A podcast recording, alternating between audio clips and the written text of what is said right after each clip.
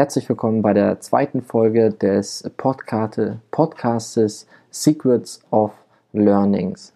Und mein Name ist Christian. Ich werde dir versuchen, heute in der Folge ein wenig näher zu bringen, wie Lernen wirklich funktionieren könnte oder besser eine Idee, wie Lernen funktionieren könnte. Und es wird anders sein, als du es wahrscheinlich in der Schule erlebt hast. Und fangen wir an mit zwei Fragen. Hat dir in der Schule eigentlich jemand gezeigt, wie Lernen wirklich funktioniert? Oder haben Lehrer dir eigentlich immer nur dieselbe Frage gestellt oder besser gesagt dieselbe Antwort gegeben und haben gesagt, schau mal ins Buch hinein auf Seite 27 bis Seite 37 und dann bist du gut vorbereitet für die Prüfung. Ähm, das wird dir wahrscheinlich häufiger passiert sein. Und der Trick an der ganzen Sache ist, dass Lernen halt mehr als nur in Bücher schauen ist oder YouTube-Videos gucken.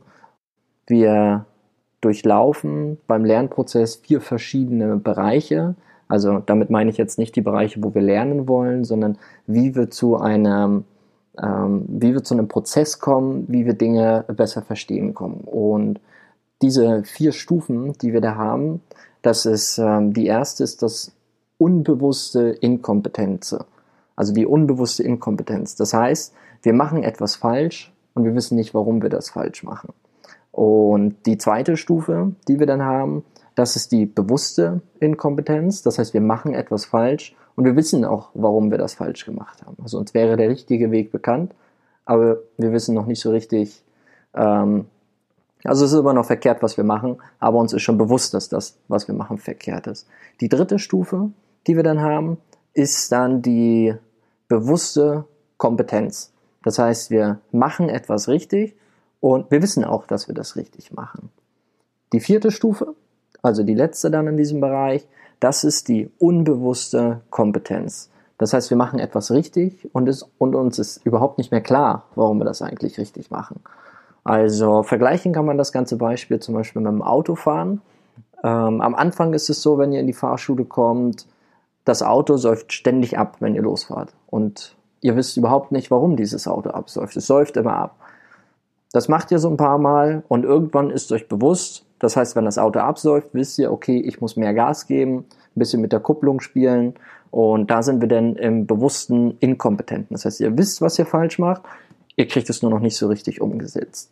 Der nächste Punkt ist das bewusste Kompetente. Das heißt, ihr steigt in das Auto hinein, das sind danach schon ein paar mehr Fahrstunden, rein ins Auto, fahrt los und ihr wisst, okay, ich muss diesen Schleifpunkt treffen beim Fahren, ich muss so kuppeln, so Gas geben und dann kann ich den Gang wechseln. Das ist also das bewusste Kompetenz, das bewusste Kompetente. Der letzte Schritt dann davon ist dann das unbewusste Kompetente. Das heißt, ihr setzt euch ins Auto, fahrt von A nach B, aber diese Prozesse, wie muss ich kuppeln, wie muss ich Gas geben oder wann muss ich schalten, die durchlaufen automatisch. Also ihr müsst nicht mehr aktiv über diese Dinge nachdenken, das passiert einfach. Diese vier Schritte durchlaufen wir, bis Dinge irgendwann selbstständig werden. Also vier Stufen, die wir beim Lernen durchlaufen, die wir, bis wir quasi an den Punkt von, wir haben keine Ahnung, was es ist, bis hin zu, es sind Automatismen. Also die erste Stufe war das ähm, bewusste, nein, falsch, das unbewusste Inkompetente. Die zweite Stufe war das bewusste Inkompetente.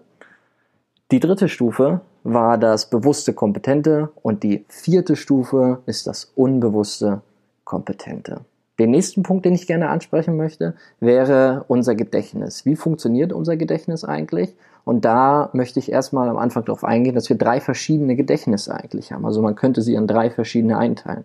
Wir haben zum Beispiel das Ultra-Kurzzeitgedächtnis und unser Ultra-Kurzzeitgedächtnis hat nur ungefähr eine Aufmerksamkeitsspanne von zwei bis vier Sekunden. Da unterscheidet sich die Literatur immer noch ein bisschen, aber das ist so die Spanne, wie das ultra kurze Gedächtnis Dinge aufnehmen kann. Das sind also Geräusche, die ihr hört, Gerüche, die ihr riecht, Bilder, die ihr seht, irgendwelche, also wenn ihr in der Schule sitzt und ihr hört irgendwelche Geräusche von Autos, von Nachbarn, von Stimmen, vom Lehrer, das Telefon klingelt, das filtert alles unser Telefon. Ach, unser Telefon. Seht ihr? Das äh, ist dann nicht gefiltert worden, aber das filtert dann unser Gehirn alles raus, was wichtig sein für uns oder was für uns wichtig sein könnte. Und diese Information versucht er dann weiterzuleiten an das Kurzzeitgedächtnis. Unser Kurzzeitgedächtnis schafft sich Informationen auch schon 20 Minuten zu speichern. Also am Anfang ist ein großer Filter und unser Gehirn filtert alles raus, was wir nicht brauchen. Das heißt, wenn ihr in der Prüfungssituation eine Klausur schreiben wollt, dann sitzt ihr in einem Tunnelblick und seht nur noch die Klausur und versucht euch fokussiert auf die Dinge, die ihr da macht, irgendwie zu konzentrieren. Aber das Vogelgezwitscher, der Nachbar mit seinem Stift, den hört ihr nicht so richtig. Außer ihr seid der aufgeregt, dann hört ihr wahrscheinlich sehr wohl den Nachbarn, der mit dem Stift klackert und könnt euch nicht mehr auf die Arbeit konzentrieren, weil der Hauptfokus jetzt beim Nachbarn mit dem klackernden Stift liegt und ihr steht kurz davor auszurasten. Das wird der eine oder andere sicherlich schon mal erlebt haben. Also mir ging das jedenfalls schon mal so. Aber der nächste Punkt ist dann das Kurzzeitgedächtnis. Und das Kurzzeitgedächtnis schafft so Dinge circa 20 Minuten lang zu speichern. Und ähm, unser Kurzzeitgedächtnis hat die Herausforderung, dass es eine begrenzte Speicherkapazität hat. Das heißt, so nach circa 20 bis 25 Minuten ist die Kapazität unseres Kurzzeitgedächtnisses einfach erreicht. Das ist auch der Grund, warum Studien beweisen konnten, oder es, sagen wir es so, es gibt Studien, die haben bewiesen, dass noch nach circa 20 Minuten die Aufmerksamkeitsspanne von uns Menschen einfach weg ist. Das heißt, wenn wir in einem Vortrag sitzen, in einem Seminar, in was auch immer, bei einem Film geht's wahrscheinlich noch, weil wir uns da ablenken können. Aber wenn wir irgendetwas lernen wollen, dann ist nach 20 Minuten die Aufmerksamkeit erreicht. Wenn wir einfach nur still da sitzen und versuchen, Informationen aufzunehmen. Und das Ärgerliche bei der Sache ist, dieser Speicher überschreibt sich selbst. Da gibt es keinen Kopierschutz drauf, so dass die Informationen, die wir am Anfang der 20 Minuten reingeschrieben haben, plötzlich wieder überschrieben werden. Das heißt, unser Kurzzeitgedächtnis schreibt fleißig weiter alles auf.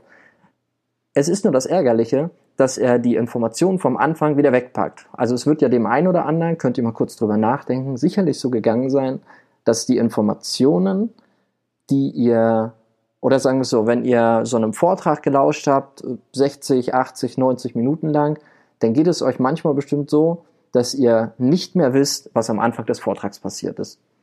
Der Grund dafür ist, dass unser Kurzzeitgedächtnis einen begrenzten Speicher hat und die Infos vom Anfang einfach überschreibt.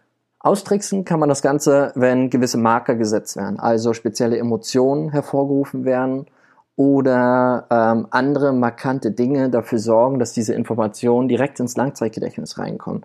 Also Schmerz und Freude sind zum Beispiel Emotionen, die das auslösen können. Oder auch Ekel. Also etwas riecht ganz eklig diesen, ähm, dieses Bild oder diesen Geruch kriegt ihr nicht so schnell aus dem Kopf und der bleibt halt eine ganze Weile drin.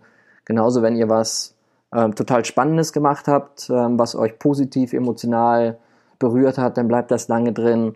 Oder wenn ihr irgendwas Negatives erlebt habt, dann bleibt das auch sehr, sehr lange drin.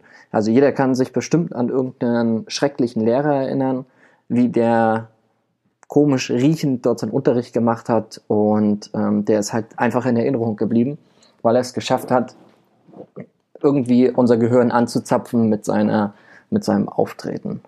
Und ähm, das dritte Gedächtnis, was wir haben, ist dann das Langzeitgedächtnis. Und Informationen kommen ins Langzeitgedächtnis, wenn sie im Kurzzeitgedächtnis häufig genug wiederholt werden. Das heißt, wir ähm, sorgen dafür, dass die Informationen, die wir genommen haben, immer wieder neu aufgerufen werden. Und durch dieses Neuaufrufen schafft es unser Langzeitgedächtnis, sie auch für längere Zeit zu behalten. Also diese Infos sind alle irgendwo im, immer in unserem Kopf gespeichert, aber sie sind nicht immer direkt abrufbar. Und das ständige Wiederholen sorgt einfach dafür, dass diese Informationen auch regelmäßig abrufbar sind.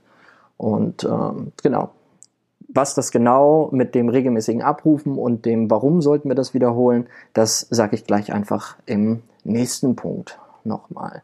Und äh, genau, das ist nämlich auch schon die Herausforderung, wie kommen unsere Informationen in das ähm, Langzeitgedächtnis und äh, das ist ganz einfach. Ähm, es gab mal gewisse Studien, ein guter Herr Ebbinghauser hat das mal beforscht, was quasi Vergessen mit Lernen zu tun hat und ähm, der besagt in seiner Studie oder grundlegend sagen die Studien darüber aus, dass nach 24 Stunden sind nur noch 20 Prozent ungefähr von dem, was ihr 24 Stunden vorher gelernt habt, überhaupt noch vorrätig. Also mehr Infos können wir überhaupt nicht mehr abrufen. Das heißt, es haben von 100 Prozent Wissen, haben es innerhalb von 24 Stunden nur 20 Prozent Wissen ins Langzeitgedächtnis geschafft. Und wenn ihr jetzt auf diesem Stand bleibt, das heißt, ihr hört euch Wissen einmal an, also das ist ja auch das, was Schule immer mit euch gemacht hat. Ihr habt Wissen habt ihr einmal gehabt und dann kam es vielleicht nie wieder dran oder im Abitur oder in der Abschlussprüfung wurde es dann nochmal abschließend geprüft, aber es wurde nicht wiederholend so richtig gemacht. Also jedenfalls war es bei mir so. Ich weiß nicht, ob es dann bei euch anders gewesen ist um diese, um einfach mehr Informationen, das heißt mehr als 20 Prozent von unserer Skala in das Langzeitgedächtnis zu bekommen, ist die Herausforderung, Wissen regelmäßig zu wiederholen. Das heißt, das Wissen ebbt nach 24 Stunden ungefähr auf 20 Prozent ab und fällt langsam weiter ab.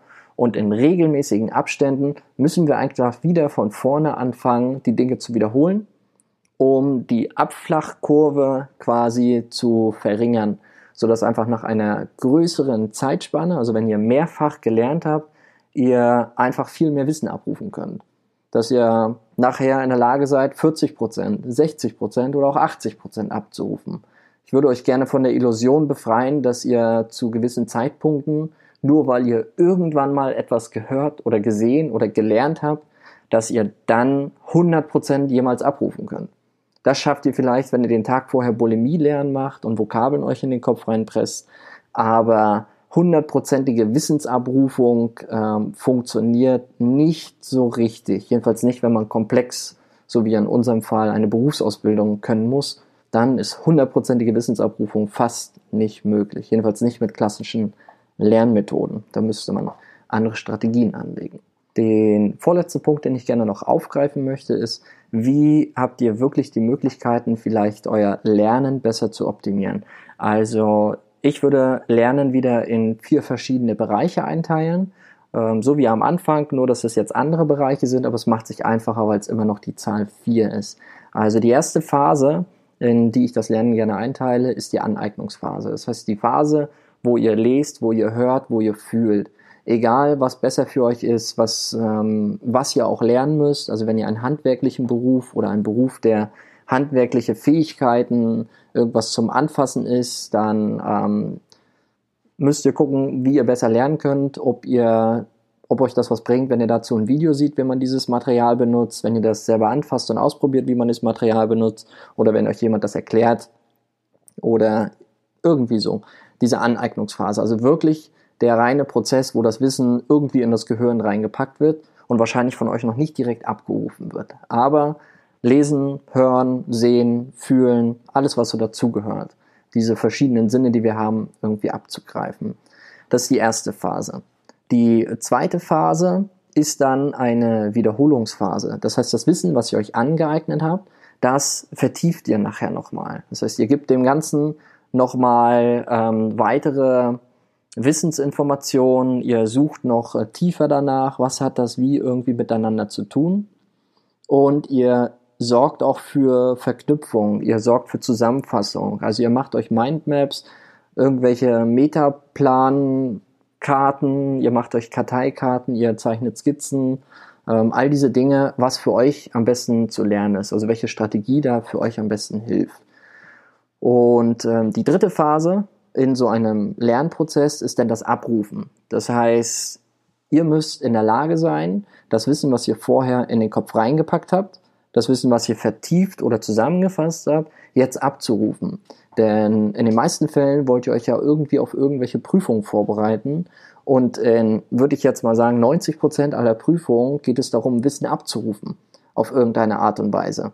Also da geht es nicht darum, Wissen aufzunehmen, was ihr ja mit Buchlesen oder Videos gucken macht, sondern da geht es um Wissen abrufen.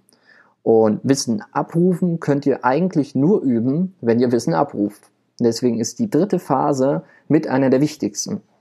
Das heißt, ihr müsst diese Prozesse üben. Also, wenn ihr euch auf eine Klausur vorbereitet, schreibt Klausurfragen, um zu üben, wie sieht das aus, einen Text in ein freies Textfeld reinzuschreiben oder eine Multiple-Choice-Aufgabe zu beantworten. Übt wirklich das, was ihr hinterher machen müsst. Weil wenn ihr euch immer nur den Text durchlest und dann in die Prüfung reingeht, dann wundert ihr euch, warum ihr das Wissen nicht abrufen könnt, wenn ihr vorher das Abrufen nicht geübt habt. Da könnt ihr euch vielleicht in die Schule, also noch früher in die Schule zurückerinnern, wenn ihr Gedichte lernen wolltet. Wenn ihr euch dieses Gedicht durchgelesen habt, habt ihr euch sicherlich gedacht, Mensch, das kann ich. Ihr habt den Zettel umgedreht, Die Eltern haben euch abgefragt nach dem Gedicht und es kam kein Wort raus. Gleiches Prinzip mit dem anderen lernen. Wenn wir bloß die Sachen lesen oder uns bloß die Sachen anhören, dann heißt es noch nicht, dass wir das können, sondern unser Gehirn sagt uns dann bloß, ja, das kann ich, das kenne ich, aber das Abrufen findet nicht statt. Und deswegen ist das Abrufen mit einer der größeren Bereiche, den man reinpacken soll. Ich würde das immer in ein Drittel Aneignungsphase und zwei Drittel Vertiefung und Abrufungsphasen einteilen. Abschließend noch ähm, drei Fehler, die man beim Lernen gerne mal durchlaufen könnte. So der erste Lernfehler wäre, so lange zu warten, bis die Prüfung da ist. Ich weiß, es gibt den einen oder anderen, der sagt, ich lerne am besten unter Druck, weil unter Druck entstehen ja Diamanten und äh, ich bin ein Diamant und möchte deswegen richtig viel ähm, Druck haben und nur so kann ich gute Prüfungen abrufen. Ich würde immer behaupten, wenn du heute anfängst zu lernen und das immer ein bisschen machst und das mit der Wiederholung machst, dann hast du A, hinterher noch was davon. Das macht sich für gewisse, für die Berufe einfach viel, viel einfacher, weil du das Wissen auch hinterher brauchst. Und es ist viel, viel entspannter. Jeden Tag ein bisschen was machen ist einfacher, als zwei Wochen vor einer Prüfung sich einzuschließen und Panik zu haben und irgendwelche Panikattacken zu durchlaufen. Der zweite Punkt ist ähm, das mit dem Durchlesen. Du liest dir etwas durch und dein Gehirn, oder besser gesagt, du sagst dir, ja, das kann ich. Und dein Gehirn verwechselt aber die Begriffe, das kann ich und das kenne ich.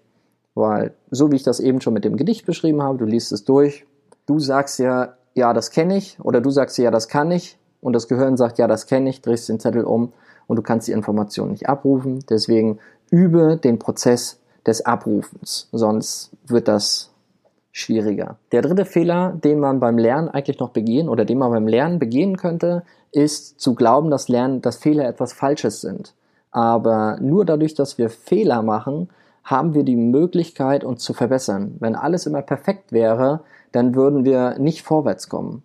Also wir müssen Dinge falsch machen oder unsere, das, alles, was wir besitzen auf unserer Welt, ist irgendwann hat mal nicht funktioniert und ist dann erst besser geworden.